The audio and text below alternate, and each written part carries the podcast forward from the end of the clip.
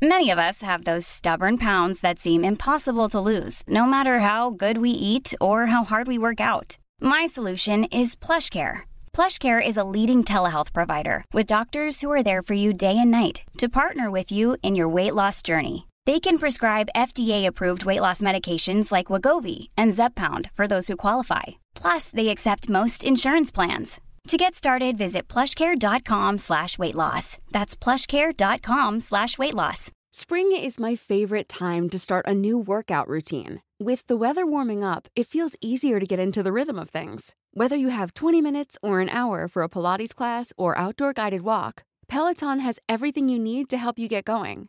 Get a head start on summer with Peloton at onepeloton.com. Mom deserves the best, and there's no better place to shop for Mother's Day than Whole Foods Market. They're your destination for unbeatable savings, from premium gifts to show-stopping flowers and irresistible desserts. Start by saving 33% with Prime on all body care and candles. Then get a 15-stem bunch of tulips for just $9.99 each with Prime. Round out Mom's menu with festive rosé, irresistible berry chantilly cake, and more special treats. Come celebrate Mother's Day at Whole Foods Market. Bonjour à tous et bienvenue dans ce nouvel épisode d'Anomia. Je m'appelle Valentin Tonti Bernard et aujourd'hui je vous retrouve pour un épisode des Barons du Barreau. Les Barons du Barreau, ce sont des associés. Des associés au sein de cabinets qui reviennent sur leur parcours, leur expérience et comment ils sont montés en compétences. Ils vous donnent leur vision du droit, ce qu'ils veulent faire et ce qu'ils vont faire. Aujourd'hui, j'ai l'immense honneur de recevoir Déborah David. Déborah David est une experte en droit social. Elle a longtemps travaillé chez Jantet pendant 10 ans, où elle a été associée, et elle a rejoint depuis peu le cabinet De Gaulle, Florence et Associés. Un très très beau cabinet que je ne connaissais pas. J'ai été vraiment touché par cette conversation avec Déborah David parce que je trouve que cette avocate a une passion.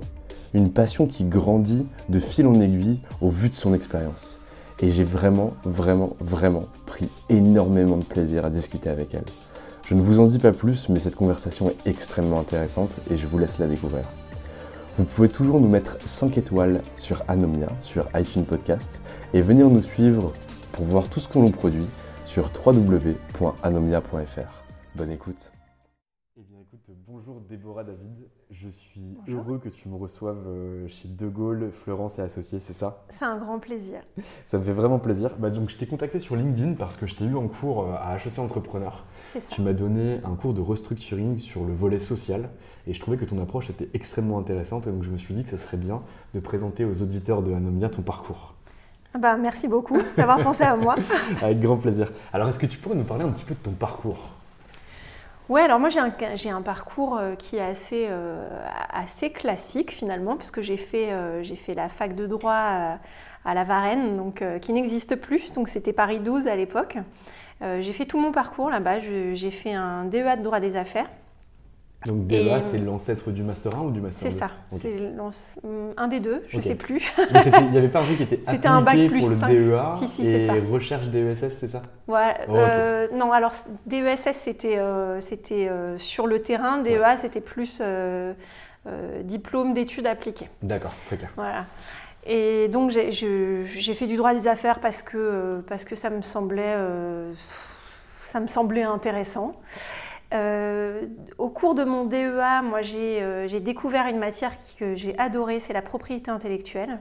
Et puis à l'époque, euh, c'était un petit peu avant 2000, euh, c'était un peu la mode, hein, c'était tout nouveau la propriété intellectuelle, il y avait plein de choses à faire, plein de choses à dire, et je trouvais ça passionnant d'être au début de la création d'un droit nouveau. Et, euh, et j'ai voulu continuer ma carrière euh, en propriété intellectuelle. Mais c'est pas vraiment comme ça que ça s'est passé. Pourquoi? Puisque j'ai cherché un stage dans un cabinet avec, euh, avec des professionnels de la propriété intellectuelle et je suis tombée dans un cabinet généraliste de droit des affaires. Où finalement, ça n'a pas tellement collé avec euh, l'associé qui était en charge de la propriété intellectuelle. Tu vois, comme quoi la vie, c'est souvent une question de rencontre, d'opportunités. Ça, ça m'intéresse. Finalement, tu, tu, peux en parler, ça? Pourquoi ça n'a pas collé? C'était des fit humains C'était la façon de travailler Ah, c'est complètement humain. Non, non, on n'a partagé pas du tout les mêmes valeurs humaines. C'était pas du tout. Euh, c'est pas quelqu'un que j'ai apprécié, en fait, pour tout te dire. La première tâche qu'il m'a confiée, c'était euh, de récupérer 10 euh, francs chez un restaurateur du coin parce qu'il trouvait qu'il avait laissé trop de pourboire. Donc euh, à partir de là, si tu veux, j'avais pas spécialement envie de travailler avec lui. et, heureusement, et heureusement parce que c'est c'est ce qui m'a donné c'est ce qui m'a donné la chance de rencontrer finalement mon mentor en droit du travail, qui était Patrick Thiebart, qui était un tout jeune associé à l'époque dans ce, dans cabinet et qui ne qui faisait pas tellement de droit, du travail en réalité. Hein, euh, et, quand il m'a dit un jour, euh, bah, vous voulez faire du droit du travail? Je ouais, bof, la fac, ça m'a pas trop passionné. Et je suis rentrée dans un monde euh, qui a tellement rien à voir entre ce que tu peux apprendre à la fac et la pratique qui est juste extraordinaire. Parce que quand tu fais du droit du travail, tu es dans le cœur de la société, tu es au cœur de la politique, tu es au cœur de l'entreprise, tu es dans l'humain et en même temps ça reste du droit. Moi, c'est tout ce que je recherchais euh, dans, mon, dans mon travail d'avocat finalement, sans le savoir. Et donc, euh, j'ai été heureuse de passer à côté euh, de la propriété intellectuelle et de découvrir le droit du travail. Et je suis sûre que la propriété intellectuelle, c'est ultra passionnant aussi, mais vraiment le droit du travail, c'est devenu ma passion.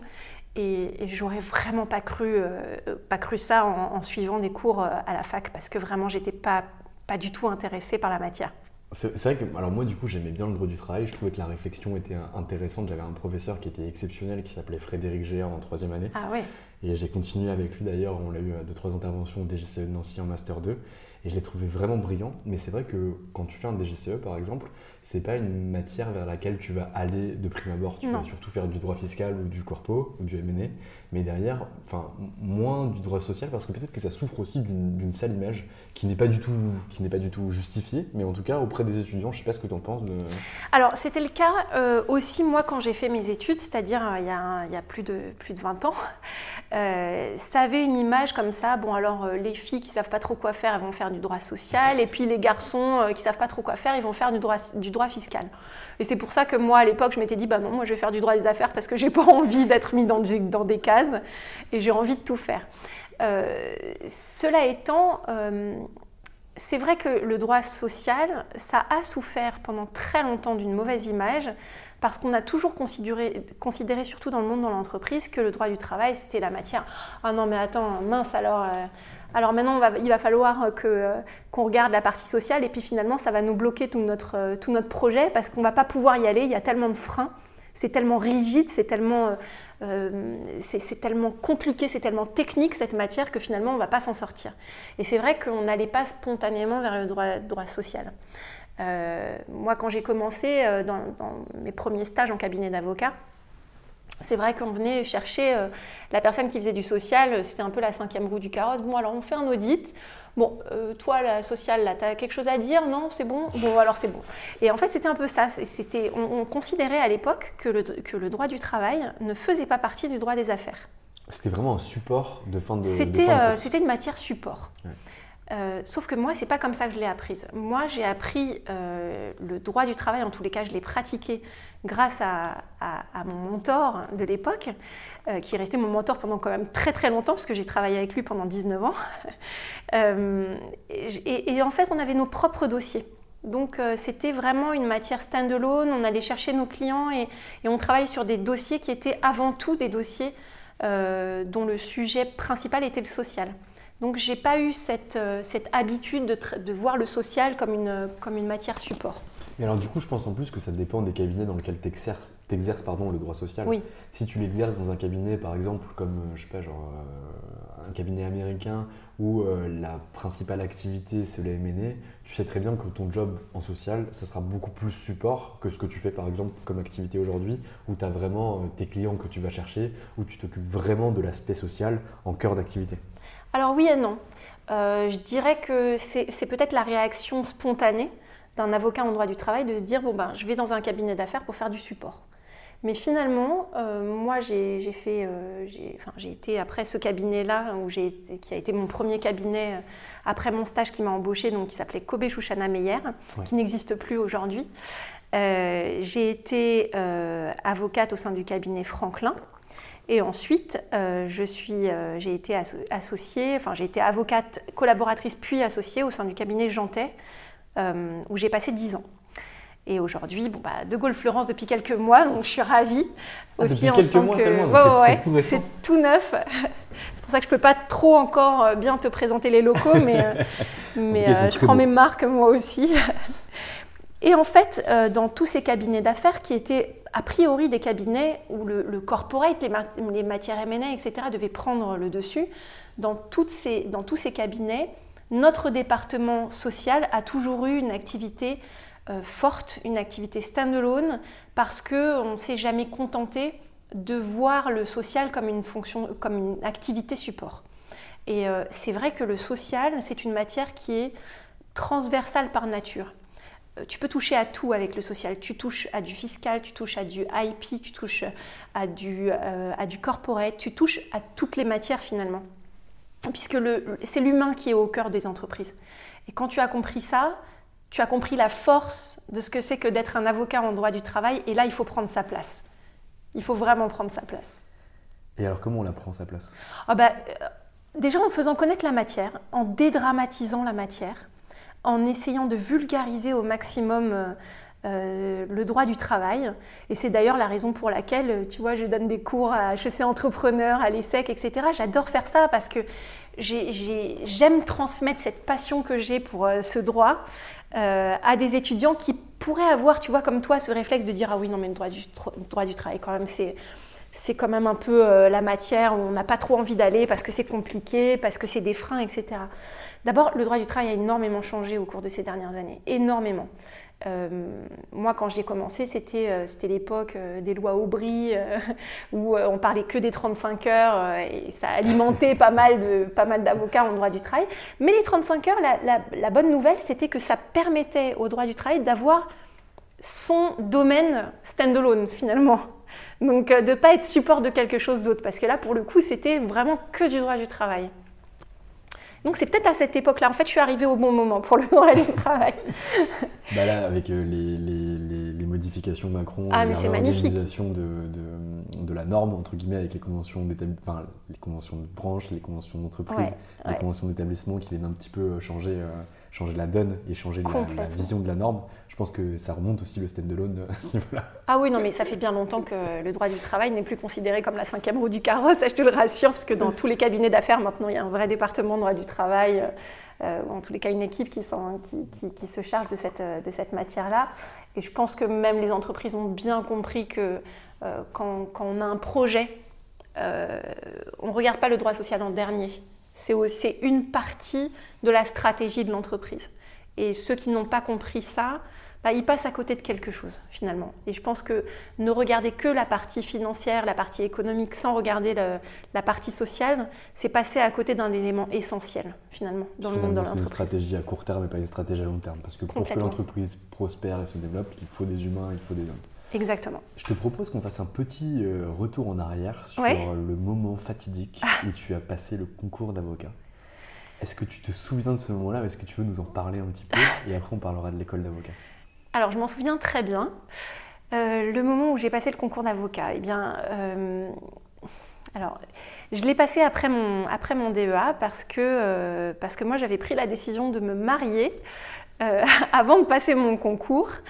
et donc, donc voilà, il y a pas mal de professeurs qui me disaient non mais attends, elle se marie, non mais c'est bon, elle va laisser tomber ses études, c'est pas la peine. Et en fait, non, non, c'était juste que j'avais vraiment envie de me marier. J'avais trouvé, euh, j'avais trouvé la bonne personne, qui est toujours la bonne personne à mes côtés.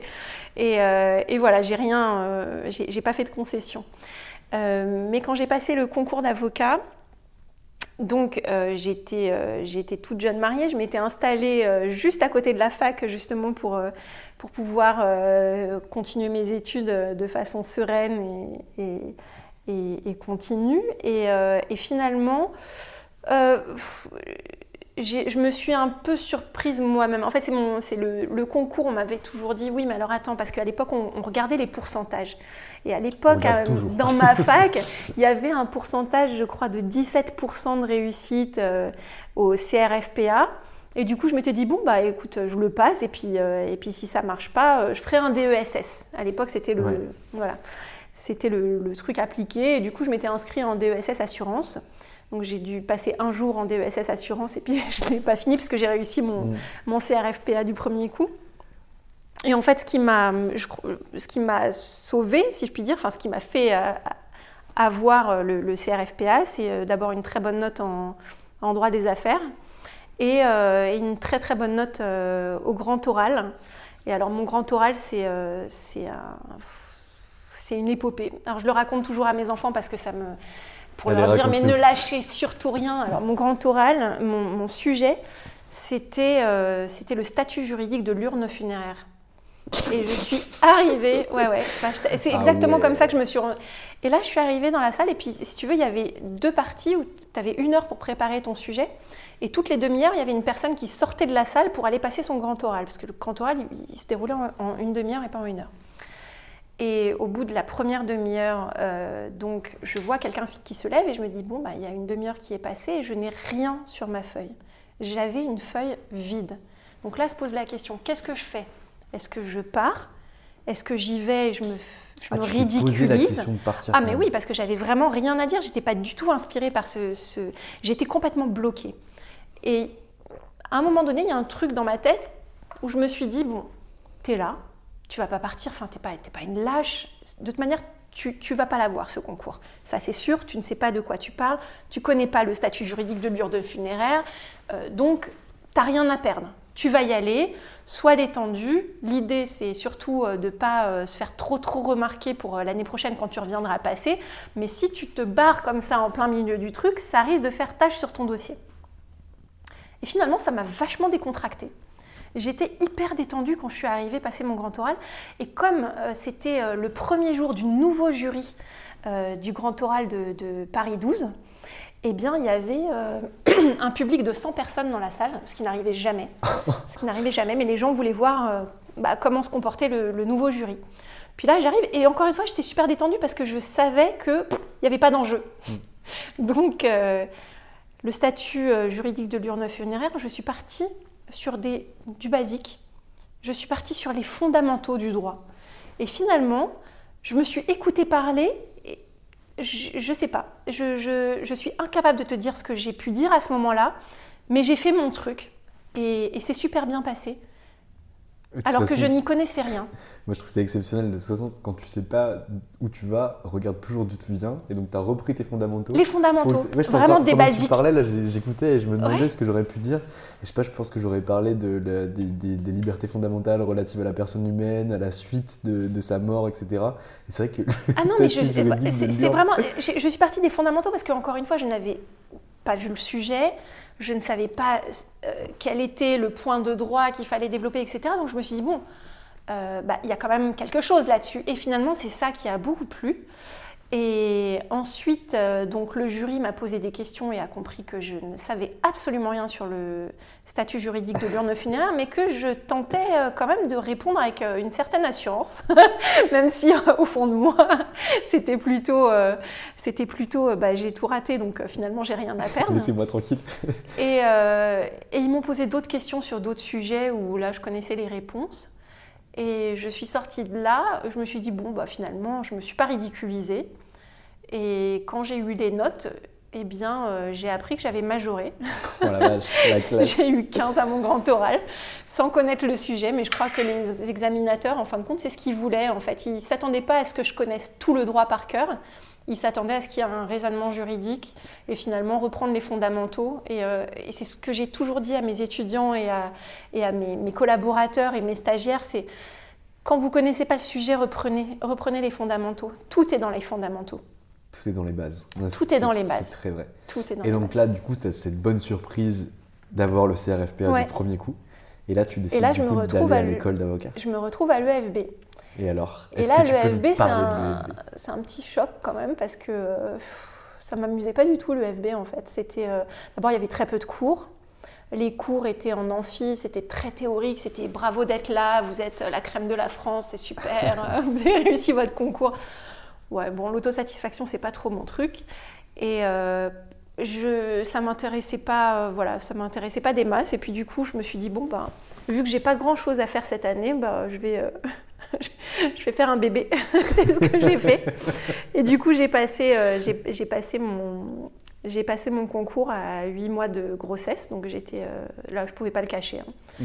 Et, et, je suis tombée sur une examinatrice. Donc les, les, les écrits se sont très bien passés. Et on avait à l'époque un oral sur un mémoire qu'on devait faire, etc., en stage. Et là, je suis arrivée euh, devant un jury euh, de cinq personnes. il y avait une avocate euh, qui, était, qui devait avoir une petite quarantaine d'années et qui m'a vue arriver avec mon énorme ventre. Et je pense que ça l'a beaucoup perturbée parce que quand je suis sortie de la pièce, j'entendais le jury je l'entendais, elle, hurler en disant Mais pour qui elle se prend? Mais vous vous rendez compte que cet affront Elle ose venir avec son gros ventre alors qu'elle elle devrait tout donner pour euh, son métier d'avocat, donc elle, n'a aucun avenir dans la profession, etc. Mais ils sont malades. Et, euh, et j'ai fini avec un 5 à mon oral. Bon, heureusement que j'avais des super notes à l'écrit. J'ai eu un 5 à mon oral et je me suis dit bah, En fait, dans la vie, il faut jamais écouter. Euh, en fait, il faut suivre sa voix. Il faut suivre ça. Il ne faut jamais écouter les gens qui te disent que c'est pas le bon moment, que c'est pas c'est pas ton tour, que euh, tu devrais pas être là où tu es. Parce que finalement, ta place, tu la gagnes. Voilà. Et voilà, c'est ce que m'a appris le, le, FB. Putain, je suis, je suis choqué.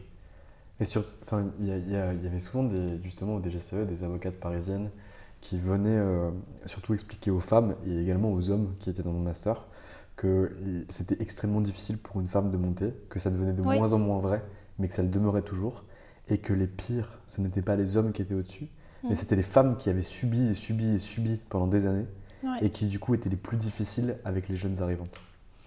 Alors je sais, je sais pas parce que j'ai jamais voulu me mettre dans, cette, euh, dans cet état d'esprit. D'abord parce, que, d'abord parce que c'est pas c'est pas dans mon éducation. Euh, moi j'ai été élevée euh, dans une famille de femmes très fortes et très combative. Il n'y a pas beaucoup d'hommes dans ma famille, donc euh, il fallait assurer quoi. Donc euh, donc c'est pas des choses qui m'ont. Et à la rigueur, j'étais plus à me dire bah si on veut pas que j'y aille, je vais y aller, je vais leur montrer. Tu vois, c'est pour pour. T'as toujours eu un mindset extrêmement positif. Ouais, ouais, ouais. J'étais plutôt, euh, j'avais pas envie qu'on me dise non et j'avais pas envie de me restreindre. j'ai fait, pour, par exemple, j'ai fait une première S alors que j'étais pas du tout matheuse, pas du tout, du tout, j'ai toujours été littéraire. Et j'ai fait une première S tout simplement parce qu'en seconde, le prof de physique nous avait dit écoutez les filles, c'est même pas la peine de vous inscrire hein, parce que vous allez prendre la place des garçons qui eux euh, euh, sauront quoi faire avec un bac S. Et du coup, par esprit de contradiction, puisque j'ai toujours été littéraire, je me suis inscrite en S juste pour embêter mon prof de physique. Et euh, ouais, j'avais peut-être cet esprit un peu de contradiction quand j'étais plus jeune. Je pense qu'il m'a pas beaucoup lâché, mais bon là, enfin, je suis un peu plus, un peu plus âgée, donc. Euh, il y a un peu plus de pragmatisme. Oui, il y a un peu plus de pragmatisme, et je me laisse moins avoir par ce genre de piège. Euh, mais, euh, mais voilà, j'ai, voilà ça fait partie de ma personnalité. J'aime pas qu'on me dise non. Je, je, je, ne veux pas entendre qu'on me dise que je peux pas. C'est franchement une super chose. Donc à l'EFB, finalement, t'apprends rien, excepté que ce que tu veux, c'est toi qui vas le chercher, que personne ne te donnera rien parce que personne t'attend. C'est ça. Il faut toujours que tu gardes un mindset positif. Et après, du coup, tu vas chercher une collab. Bah après, ça a été euh, assez simple d'aller chercher une collab puisque mon stage s'était super bien passé avec, euh, avec Patrick Thiebart. Donc euh, j'avais ma, ma, petite sous le bras qui venait de naître. Et, et du coup, j'ai tapé à sa porte et je lui ai dit Bon, bah, me voilà de retour. Et là, et là ça, a été, ça a été immédiat. Donc ça a, été, euh, ça a été la révélation parce que pour le coup, quand je suis revenue, là, il faisait que du droit du travail. Et euh, c'était des dossiers euh, hyper intéressants, beaucoup, beaucoup en anglais. Et ça, ça me paniquait parce que moi, j'ai pas pris le temps de faire des cursus. voilà, je me suis mariée jeune, je me suis mariée, j'avais 23 ans, donc j'ai pas fait de cursus à l'étranger, j'ai pas j'ai pas pris ce temps-là. Aujourd'hui, ça fait partie de n'importe quel cursus. Moi, je, moi, je l'avais pas. Et du coup, j'avais un anglais qui était pas mauvais, mais qui était scolaire. Et j'étais extrêmement complexée par ça. Et là encore, je voulais pas me dire que je pourrais pas y arriver. Donc, euh, je me suis inscrite au Wall Street Institute euh, en bas du bureau et allé passer toutes mes pauses déj au Wall Street Institute pour, euh, pour essayer d'améliorer mon anglais. Et pendant très longtemps, j'ai pas osé prendre la parole en anglais sur des calls, etc. Donc, je laissais ceux qui étaient plus seniors que moi intervenir et puis après, je, me débrouillais avec les mémos et à l'écrit, etc. Mais euh, et un jour, je suis allée en conférence euh, aux États-Unis. J'ai rencontré euh, un avocat new-yorkais hyper typique, mais d'une gentillesse comme c'est pas possible, qui m'a dit mais à un moment donné, je, m'excusais parce que j'arrivais pas à trouver les mots et je me disais, je suis désolée de faire autant de fautes. Et il me dit, non, mais tu rigoles, Déborah. Il me dit, mais tu te rends compte que euh, autour de cette table, puisqu'il y avait plusieurs avocats autour de la table, tu es la seule à parler deux langues en fait. Parce que les Américains ne parlent pas deux langues, ils en parlent une. Donc nous, on est hyper impressionnés par euh, la communication qu'on peut avoir avec toi. Et du coup, cette phrase, ça m'a complètement décomplexée et je me suis dit, bon, je vais faire des efforts évidemment, je vais travailler mon anglais, mais je vais plus être complexée par ça. Si je fais des fautes, c'est pas grave. Le principal, c'est qu'on me comprenne. Exactement. Mais c'est super, euh, super intéressant parce que c'est vraiment le modèle américain. À HEC, moi j'ai un peu de mal à prendre la parole en public parce qu'ils sont tous complètement bilingues, ce que je ne suis pas aujourd'hui. Et là, euh, dans le, là, actuellement, on est en train de, monter des boîtes, donc on est au Launchpad. Et euh, il y a des mecs de NYU qui sont là. Et les mecs de NYU, ils te mettent direct à l'aise. Genre, en mode, vas-y, t'inquiète, c'est ah pas grave, on comprend, tu, tu, vas, tu, vas, tu vas t'exprimer, le but c'est qu'on te comprenne, etc. Et ils ont vraiment ce que tu viens de dépeindre là des avocats new-yorkais, c'est qu'en gros, ils sont vachement tolérants en fait. Ah, complètement. Complètement. Et ça, ça m'a vraiment. Euh, ça a tout changé finalement pour moi. Ça a tout changé parce que, euh, eh bien, euh, voilà, grâce à ça, euh, j'ai fait des conférences, enfin, je fais des conférences en anglais, alors que bon, j'ai pas non plus, je suis pas fluente, mais, mais voilà, je travaille en anglais au jour le jour depuis maintenant un certain nombre d'années, donc heureusement mon anglais s'est amélioré quand même. Mais, mais comme quoi, mais voilà, il faut, faut jamais baisser les bras, il faut toujours, faut pas se, faut, faut jamais se restreindre, il faut pas se restreindre, il faut pas avoir à choisir. Je suis tout à fait d'accord. Et donc là, dans le premier cabinet où tu rejoins ton mentor, tu y restes combien de temps? Je reste assez peu de temps, je reste à peu près deux ans. Donc c'est le cabinet qui a disparu, c'est ça? Tu peux me rappeler le nom, s'il te plaît? Kobe Shushana Meyer, qui était euh, au 49 avenue des Champs-Élysées. D'accord. Donc, euh, enfin, désolée de le dire comme ça, mais c'était un peu la classe pour moi. je travaille sur les Champs-Élysées, quoi. Donc, euh, Moi, j'étais euh, jeune fille de banlieue. Là, ça va quand même. Je travaille sur les Champs-Élysées. ah ouais, mais à l'époque, c'était. C'est sympa. Euh, ouais, c'est sympa. Il y a des locaux sympas, c'est sûr. Et puis le quartier est pas mal non plus. Et alors, du coup, pourquoi tu t'en vas ou pourquoi euh, la collaboration s'arrête avec, avec mon mentor, avec Patrick, parce que à un moment donné, je crois que notre activité était devenue beaucoup trop importante finalement pour, pour ce cabinet qui était qui n'était pas un gros cabinet. Et Patrick, euh, finalement, c'était un collaborateur de ce cabinet qui est devenu associé. Donc vis-à-vis des autres associés, il était sans doute... Moins fort. Non, pas moins fort. Il était très fort. Mais il n'était pas considéré à sa juste valeur. Alors, pardon, je me suis mal exprimé. Du coup, moins fort dans le sens où eux, c'était les associés fondateurs. C'est ça. Et lui, c'était un associé qui venait s'ajouter à la masse. Ouais, et puis c'était un ancien collaborateur. Donc, c'était toujours euh, le petit jeune. Et moi, j'ai connu ça après. C'est pour ça que ça m'a. voilà, ça ring a déjà vu ça passer du coup avant une première voilà, exactement. Donc on, est on a atterri chez Franklin, chez Franklin qui a un cabinet euh, très sympa avec, euh, avec euh, des, voilà, très entrepreneurial. C'est un cabinet français.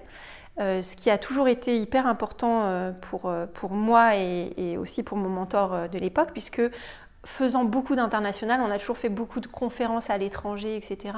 Et si on avait été dans un cabinet euh, anglais ou américain, eh ben oui, on, se serait coupé de toute une partie comme ça de, cette, euh, cette, pratique internationale et ça aurait été vraiment dommage. Et puis c'était sympa les voyages qu'on a fait euh, dans toutes ces conférences à l'étranger, c'était une très très belle expérience. Et alors du coup, tu restes combien de temps chez Franklin? Alors chez Franklin, je reste un petit peu moins de 5 ans. Ouais.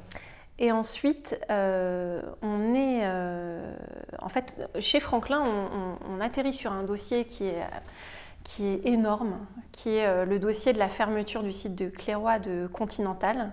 C'est un dossier ultra médiatique, ultra politique, ultra touchy. ultra violent aussi avec les Ultra violent à tel point que pour aller plaider, on ne se déplace pas sans les gardes du corps. Enfin, c'est assez. Et pour moi, c'est super excitant. Et là, je découvre le monde du restructuring que je connaissais pas avant. j'avais fait des petits PSE, mais c'était pas, c'était pas ça, quoi. Là, c'était, c'était la vraie vie.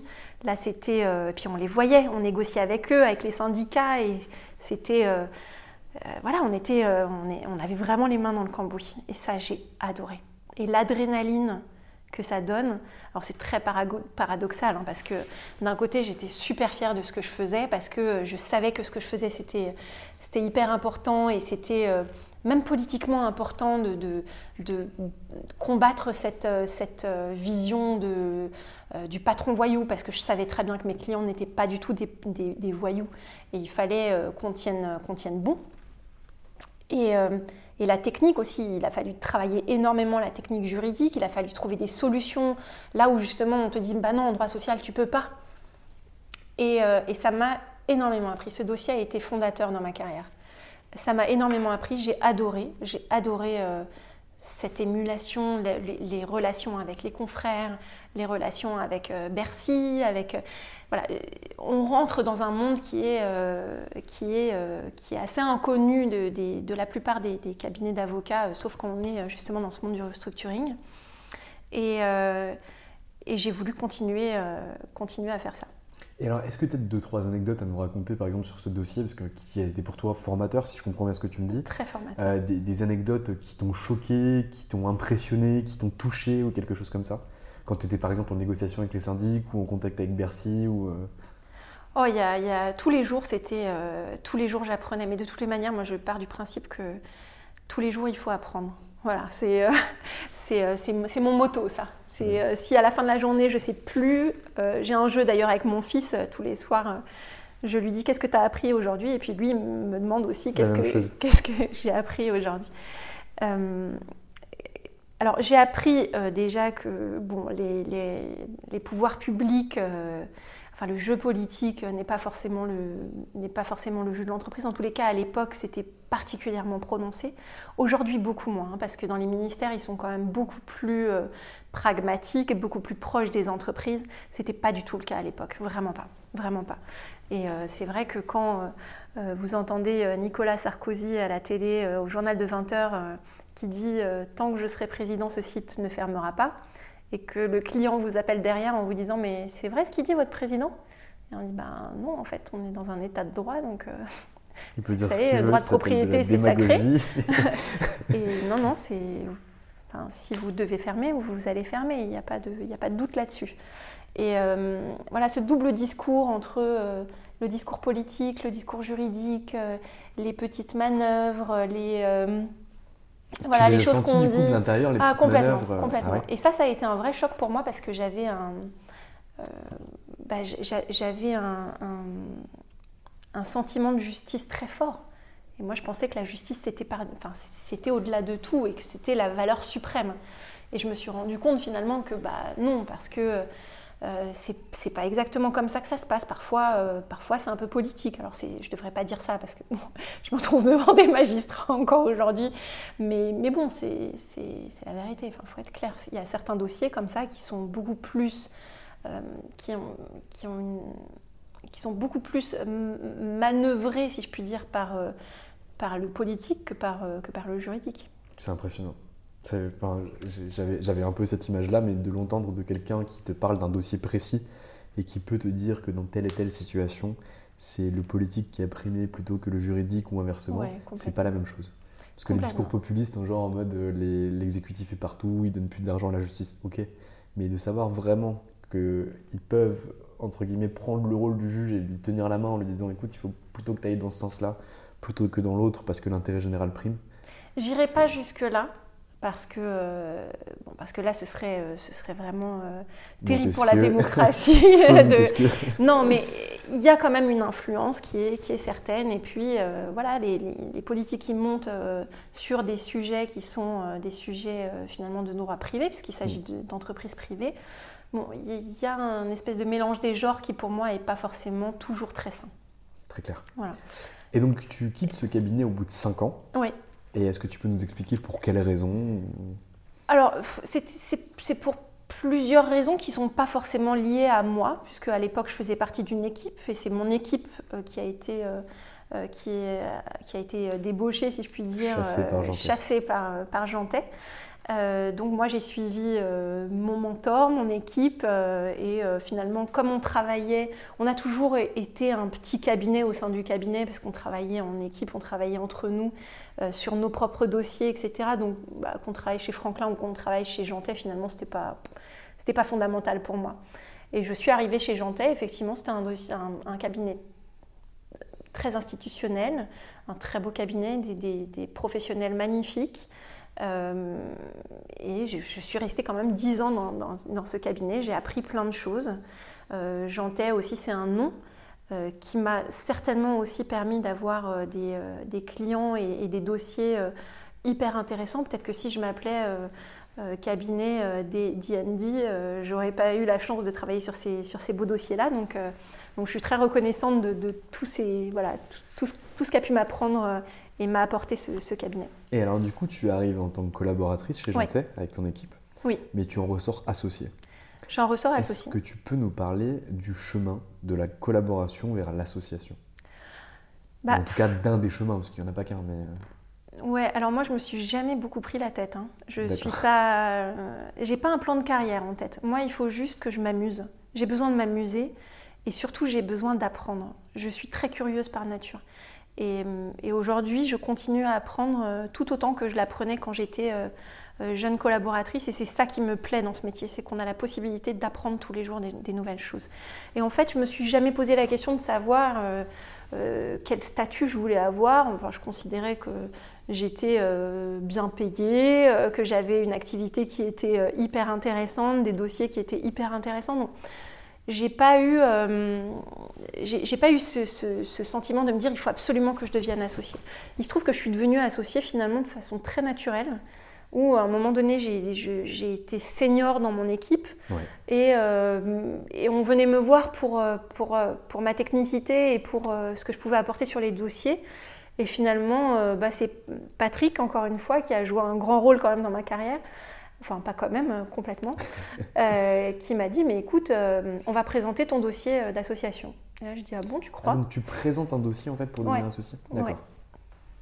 Quand tu es coopté de l'intérieur en fait, euh, tu présentes un dossier, donc tu vas voir euh, tous les autres associés, tu leur expliques ce que tu as envie de faire en tant qu'associé, euh, quels sont tes axes de développement, tu te présentes, comment tu peux travailler avec eux. Ça, c'est juste chez Jantet ou c'est assez généralisé oh, dans les cabinets français? En général, dans les cabinets français, c'est comme ça que ça se passe. Dans les cabinets anglo-saxons, il faut quand même que tu viennes avec un business plan assez, assez rempli pour, pour démontrer déjà que tu sais créer du chiffre d'affaires. Et alors du coup, toi, tu savais créer du chiffre d'affaires parce que ce que tu m'as dit, c'est qu'on venait te voir pour ta technicité au sein d'un dossier, mais tu m'as pas parlé de ton caractère enfin, de business developer, si on peut appeler ça comme ça.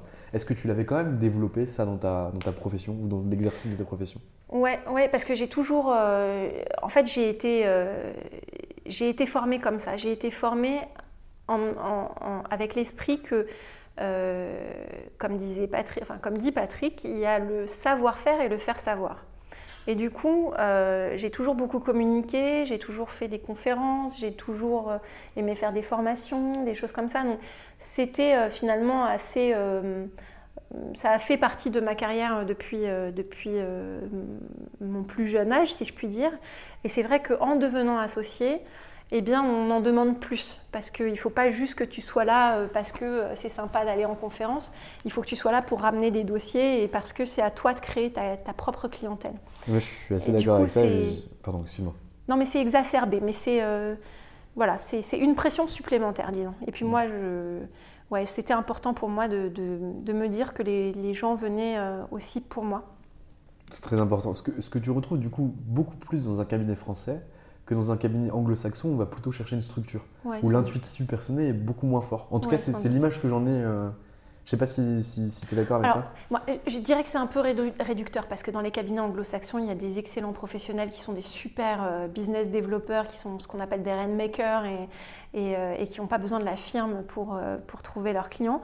Mais effectivement, il y a plus euh, ce sentiment-là où on se dit qu'on fait partie d'un réseau et que finalement on va être nourri par le réseau et peut-être qu'on peut un peu plus euh, euh, se reposer sur, sur la firme. Oui, parce que par exemple, quand tu demandes le nom des managing partners de chez Franklin, Jantet, Bredin ou Darrois, hmm. en fait, les gens les connaissent. En tout cas, ceux qui sont dans le domaine du droit.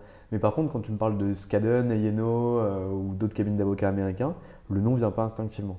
Et donc je me dis que peut-être la, personne est plus importante, en tout cas dans un cabinet français que dans un cabinet américain. Bah, j'ai jamais été dans un cabinet anglo-saxon. Et c'est vraiment un choix de ma part. Hein. Euh, encore une fois, moi, le choix, ça s'est fait par rapport à, l'activité internationale que j'aime énormément. Et, que je me suis toujours dit que rentrer dans un cabinet anglo-saxon, ça allait être un frein justement, paradoxalement, à mon activité internationale. Donc à mon développement international en tout cas. Parce que j'aime bien aussi aller chercher les clients. Et donc tu restes, donc tu finis associé chez ouais, En 2014, je deviens associé. Et alors là, du coup, tu décides de partir euh, beaucoup plus tard. Tu restes 5 ans associé. 5 ans, 6 ans associé 6 ans, ouais. 6 ans associé. Et là, tu t'en vas. Et là, je m'en vais. Et oui, parce que, euh, bah, je sais pas, 10 ans, c'est un cycle. Euh, j'ai toujours été hyper fidèle, moi. Je, suis comme ça. Je suis fidèle avec mes amis, avec mon mari, avec, avec mes cabinets. Euh, j'ai toujours, euh, voilà, je suis pas, suis pas, suis pas un papillon. mais à un moment donné, je me dis que hum, je suis un peu trop dans ma zone de confort et que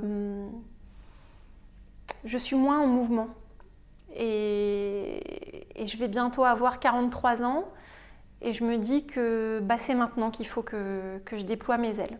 Tu arrives dans la deuxième partie de ta carrière, là tu as fait la première moitié, entre guillemets. Bah, J'espère, oui. Mm. donc, euh, donc je, me, je décide de, de, de, quitter le cabinet Jantet. Je décide aussi de me séparer de mon mentor, ce qui a été euh, pas, pas, la chose la plus facile à faire. Ouais, je voudrais bien qu'on en parle après de ça. Voilà, et, euh, et là, mais je suis, je suis hyper heureuse d'avoir franchi ce pas. Je suis très heureuse parce que parce que ça me redonne une énergie absolument incroyable, une envie de, faire des choses. J'ai plein de projets en tête. Euh, j'ai envie de, travailler avec d'autres, avec euh, euh, voilà, ça m'a beaucoup ouvert, ça m'a reboosté complètement, et je pense que c'est important de sortir de sa zone de confort. C'est super important et c'est vraiment ce que je dis au quotidien, c'est sortir de votre zone de confort. Surtout que là, tu fais quand même un truc qui est bon. Là, tu le dis, tu es super contente, etc. Mais à mon avis, tu n'as pas mûri ce choix-là en deux jours en disant il faut que je me casse, tu t'es cassé et tu es venu ici. Je pense que c'est un cheminement qui est aussi difficile parce que tu me parlais de Patrick. J'appelle Patrick comme si c'était mon pote. Ça faisait, ça, faisait, quand même 15 ans. 19. 19 ans que tu bossais avec lui au quotidien, en binôme. Et là, tu décides quand même de, pas de rompre les rapports, mais en tout cas d'aller travailler ailleurs qu'avec lui, qui était un peu ton tuteur, comme on pourrait parler d'une plante qui grandit. Complètement, complètement. Ça a été euh, la partie la plus dure du cheminement en fait pour, euh, quitter le cabinet Jantet. Euh, bah D'abord parce que, que Patrick c'est devenu un ami au fil, du temps, et puis même depuis le début, en réalité, on s'entend très très bien, et, et, et, je voulais pas casser ça, et pourtant je savais qu'intérieurement j'avais besoin de m'émanciper, j'avais besoin de, de, développer les choses par moi-même uniquement et de faire les choses à ma façon, selon mes méthodes, et, euh, et, voir aussi ce que j'avais dans les tripes. C'est hyper important. Je pense qu'il y a un moment donné euh, dans une carrière, ou peut-être c'est l'âge, je ne sais pas, où bah, on, a besoin de, on, a besoin de se challenger, en fait. Et, mais c'est vrai que ça a été ça a été difficile pour moi parce que je me suis dit, mais j'espère vraiment qu'il va pas mal le prendre et que ça va pas rompre euh, les relations qu'on a, etc. Et finalement, ça, il l'a hyper bien pris, d'abord parce que c'est quelqu'un de très intelligent et puis parce que c'est mon ami. Et il a parfaitement compris euh, ce besoin de ce besoin d'indépendance et de, et de voler de mes propres ailes. C'est super cool et franchement, c'est un, un, choix extrêmement courageux parce que, enfin, même si on peut dire qu'il faut sortir de sa zone de confort, enfin, sortir de sa zone de confort, c'est aussi un choc qui est assez rude. C'est-à-dire que tu remets un peu tout en cause, tu quittes les gens qui te veulent du bien et avec qui ça fonctionne bien, pour aller finalement découvrir un autre cabinet que tu ne connais pas de l'intérieur, où tu vois les confrères euh, peut-être en rendez-vous, à l'audience ou euh, en égo, mais tu travailles pas avec eux au quotidien. Et donc du coup, tu trouves un truc, enfin tu pars de Jantais, là où tu te sens bien, en tout cas j'espère, et tu vas vers un autre cabinet dans lequel tu sais pas ce qui va se passer. Donc c'est vraiment un choix qui est très important. Ouais, mais euh, je pense que ça a été ma petite crise de la quarantaine. voilà, j'ai pas quitté euh, mes enfants, mon mari. Euh, voilà, j'ai décidé de redonner un coup de peps à ma carrière. Et alors, du coup, tu es arrivé depuis 10, mois? Non, ça fait deux mois et demi. Ça fait deux mois et demi. pas très longtemps. pardon, autant pour moi. Ça fait deux mois et demi que tu es, que tu es chez De Gaulle. Ouais. Et, euh, et, du coup, bon, tu n'as peut-être pas encore de recul nécessaire pour, euh, pour me dire comment ça se passe, mais je, je, vois que tu es souriante, que tu as l'air heureuse, donc c'est que ça se passe en tout cas bien. Ça se passe très très bien parce que c'est un cabinet avec euh, un esprit entrepreneurial que j'ai rarement vu dans d'autres cabinets en réalité. tous les avocats de ce cabinet sont, développent leur business. en fait, il y a une espèce de facilité de travailler les uns avec les autres qui est, euh, euh, qui est assez, euh, assez rafraîchissante pour moi. Moi, j'ai toujours beaucoup aimé travailler avec, avec d'autres, d'autres avocats, d'autres spécialités. Encore une fois, parce que ça, c'est mon côté un peu curieux et puis j'aime bien aller voir, aller voir un peu de l'autre côté comment ça se passe. Et, depuis plusieurs années, en fait, je travaille beaucoup avec d'autres cabinets d'avocats qui viennent me chercher pour ma compétence en, restructuring social, parce que c'est vrai que c'est un, c'est un domaine d'activité qui est assez, euh, assez marginal. Il n'y a pas beaucoup d'avocats en droit du travail qui en font. Et, du coup, ça m'a donné l'occasion de travailler avec euh, d'autres professionnels, mais à l'extérieur de ma structure. Là, je vais travailler avec, euh, avec l'équipe compliance sur, sur un dossier de harcèlement moral. Je vais travailler sur un, dossier euh, pour un fonds d'investissement euh, euh, avec l'équipe private equity. Enfin, j'ai plein de. Voilà, ça me donne plein d'opportunités. De, Là, j'essaye de. On, va certainement faire quelque chose de super parce que ce cabinet est très connu pour la propriété intellectuelle, justement. C'est peut-être un signe, hein, j'en sais rien. Tu, as bouclé la boucle. peut-être. Et, et, on va développer des choses aussi tout autour des, de la data protection. Donc, voilà, j'aime pas m'enfermer dans, des cases. Donc c'est vrai que moi, je suis vue sans doute euh, par la plupart des gens comme, un, comme une avocate restructuring. Ouais. Mais, euh, mais non, je suis une avocate en droit du travail, je fais tout en droit du travail et j'aime diversifier mon activité franchement, c'est un message qui est extrêmement pétillant et novateur et j'adore ça. Enfin, genre, t'as 43 ans, ça fait 20 ans que t'exerces et je trouve que t'as pas perdu ta flamme et que ta flamme elle grandit plutôt qu'elle s'amoindrit. Je trouve ça juste exceptionnel. Ah, mais moi, c'est ma passion aujourd'hui, mon travail. Euh, mais, vraiment, hein, c'est. Parfois, je me dis, c'est un peu triste à dire parce que de se dire que c'est son métier, sa passion, c'est un peu. Euh, voilà. Je pourrais dire que c'est la peinture, euh, que je suis une très grande danseuse. Et ben non, moi j'adore, j'adore le droit du travail. J'aime réfléchir à des projets de réforme. J'aime me dire voilà ce qu'il faudrait faire pour changer les choses. J'aime euh, vulgariser la matière. J'aime beaucoup ça. Euh, pour, euh, bah, tu parlais tout à l'heure des, ordonnances Macron. Les ordonnances Macron, elles sont pas assez utilisées.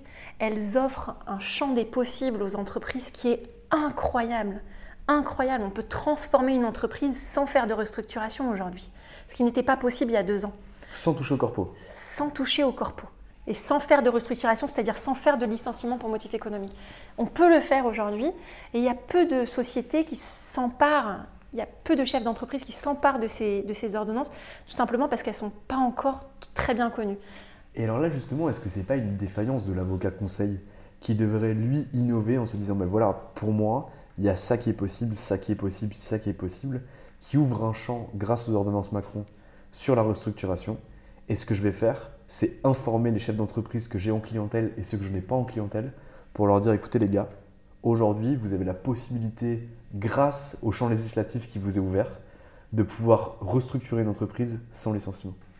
Alors, je dirais pas que c'est une défaillance, au contraire, c'est une force, puisque c'est le rôle de l'avocat conseil de faire ça. Mais tu me disais qu'aujourd'hui, elles étaient mal connues, que les chefs d'entreprise n'étaient pas au courant. Par les entreprises, parce que ce pas des praticiens du droit au quotidien. Donc euh, c'est vrai que c'est complètement nouveau, c'est novateur. On, est, on, a, on, a, on, assiste à un changement de paradigme où auparavant, il y avait le patron qui prenait la décision et les salariés qui n'étaient pas contents. Et voilà. Euh, aujourd'hui, on fait les choses ensemble. On se met autour de la table avec des syndicats, on discute pour le bien de tous de l'entreprise et des salariés. Et ça, c'est encore un peu... Euh, voilà, il faut qu'on change un peu les mindsets euh, des uns et des autres. Et, et l'avocat conseil, justement, a un super rôle. On est des ambassadeurs de ça aujourd'hui. Et ça, aujourd'hui, vous arrivez à le faire Vous arrivez ah à pénétrer au sein de l'entreprise et d'aller informer et vulgariser pour que le chef d'entreprise comprenne le levier finalement qu'il lui a offert bah, C'est ça le plaisir, c'est ça la beauté du truc, c'est de, c'est, bah, de montrer aux, entreprises tout ce qu'elles peuvent faire et qu'elles n'avaient même pas imaginé. C'est, euh, c'est d'être un business partner en fait. Parce que moi, j'ai jamais vu le rôle de l'avocat comme étant euh, Euh, je te parlais tout à l'heure de l'EFB, et euh, on est tous contents d'être là et vous faites partie de l'élite de la France. C'est, ça n'a jamais été mon, mon état d'esprit. Moi, mon état d'esprit, c'est de me dire, on va au cœur des entreprises, on essaye de comprendre comment ça marche. Et ça, c'est génial d'aller visiter les mm. sites, d'aller, d'aller voir les gens travailler. C'est hyper important pour un avocat, parce qu'il faut s'imprégner. Et ensuite, on trouve des solutions avec le client. Et alors là, du coup, j'ai une vraie question à te poser, parce que c'est un sujet en ce moment pour moi.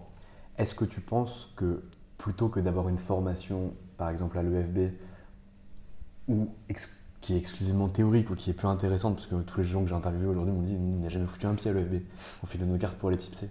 Est-ce que ça serait pas intéressant d'avoir pour l'avocat des formations business qui seront nécessaires par la suite pour son travail. Mais c'est Pour se mettre en avant, pour se positionner, pour travailler sur le marketing, travailler sur la vente, sur les canaux d'acquisition. Parce que j'en discutais avec François Masson hier au téléphone. Euh, François Mazon hier au téléphone, il m'expliquait que lui, il arrivait statistiquement à cerner ses canaux de vente. Il savait que pour lui, le principal, c'était les conférences, ensuite c'était les médias, et derrière, c'était LinkedIn. Et il me disait, bah, en fait, une fois que j'ai ça, je sais comment je vais chercher mes clients. Donc ça veut dire que je ne vais pas voir jouer au golf le jeudi après-midi, je ne vais pas avoir aller dans tel ou tel endroit. Moi, je caricature un maximum, hein, mais il sait d'où ses clients viennent. Et aujourd'hui, ah plein d'avocats ne le savent pas. C'est vrai, c'est vrai. Il manque vraiment ça euh, dans la formation des avocats. Il manque, euh, il manque cette... Et je dirais même, euh, ça manque dans la formation des avocats et ça manque cruellement dans la formation des magistrats. Il faut connaître l'entreprise pour savoir de quoi on parle. C'est pour ça que je te disais que moi j'adore aller dans l'entreprise. J'adore aller voir les salles blanches, j'adore aller voir les, usines, j'adore. J'ai besoin de sentir le truc d'abord parce que chaque entreprise est très différente. Chaque entreprise a sa propre culture d'entreprise. Et tu ne vas pas transposer euh, une règle de droit de la même façon en fonction de la, culture d'entreprise. Il, y a des choses qui vont marcher dans des entreprises et qui vont pas du tout marcher dans d'autres. Et ça, il faut pouvoir le sentir. Et, on peut le sentir que quand justement il y a un intuitu personné très fort avec le client. Je suis d'accord avec toi. Écoute, Déborah, on arrive à la fin de cette interview qui était passionnante. Euh, je vais te demander de, donner un mot de la fin ou de me recommander quelqu'un que je devrais interviewer. Mais bon, je crois que j'ai une idée puisque tu as cité son, son nom euh, pas mal de fois au sein de, au sein de, de l'interview. Donc je, je contracterai euh, en effet Patrick. Patrick comment? Thiébard. Patrick Thiébard. Donc je pense que tu me recommanderas Patrick. Eh bien écoute. Est-ce que tu auras un mot de la fin pour euh, les étudiants en fin de cursus universitaire ou les élèves avocats? Ouais, j'ai, moi c'est ce que je dis toujours à mes, à mes stagiaires. et mes jeunes collaborateurs, soyez curieux. Il faut être curieux. Allez, intéressez-vous à, des choses qui sortent un peu de, votre domaine euh, de compétences? Intéressez-vous à ce qui se passe dans la société? Sortez la tête des bouquins. Il faut être pragmatique. Aujourd'hui, euh, le bon avocat, c'est pas celui qui connaît toutes les lois par cœur. C'est faux. Celui-ci, on n'en a vraiment plus besoin puisqu'aujourd'hui avec euh, Internet, c'est très facile d'avoir accès à toutes ces bases de données. Le bon avocat, c'est celui qui sait trouver la solution qui convient pour son client et qui sait finalement accompagner le projet de son client en l'enrobant du, côté juridique et pas d'adapter euh, le projet par rapport à ce que, veut, ce, que, ce que dit la loi. Je suis tout à fait d'accord avec toi et c'est une vision que je partage amplement. Écoute Déborah, euh, je te remercie pour cette interview. Avec grand plaisir. Est-ce que tu veux laisser un contact pour que potentiellement euh, des jeunes avocats te contactent pour faire un stage avec toi et peut-être toi-même devenir euh, le mentor d'un tiers ou autre. Avec grand euh, plaisir. donc du coup, c'est Déborah David sur LinkedIn. C'est Déborah David sur LinkedIn, c'est ddavid at dgfla.com euh, par email. Ouais. Et voilà, je suis assez accessible. On, trouve même mon numéro de portable sur, sur le site du cabinet. Très clair. Eh bien, écoute, je te remercie pour cet entretien et je te souhaite une belle carrière chez De Gaulle et Florence, c'est ça? De Gaulle, Florence et associés. De Gaulle, Florence et associés. Je couperai cette partie pendant le, montage. Je te remercie. Et voilà, c'est fini pour aujourd'hui. J'espère que cet épisode des Barons du Barreau avec Déborah Davy vous a plu. On se retrouve la semaine prochaine, lundi, pour un épisode des Espoirs du Barreau. Je dis les Espoirs du Barreau parce que les juristes en herbe ont changé de nom et deviennent les Espoirs du Barreau. Très bonne semaine à vous. Ciao Mom deserves the best, and there's no better place to shop for Mother's Day than Whole Foods Market. They're your destination for unbeatable savings, from premium gifts to show-stopping flowers and irresistible desserts. Start by saving 33% with Prime on all body care and candles. Then get a 15-stem bunch of tulips for just $9.99 each with Prime. Round out Mom's menu with festive rosé, irresistible berry chantilly cake, and more special treats. Come celebrate Mother's Day at Whole Foods Market.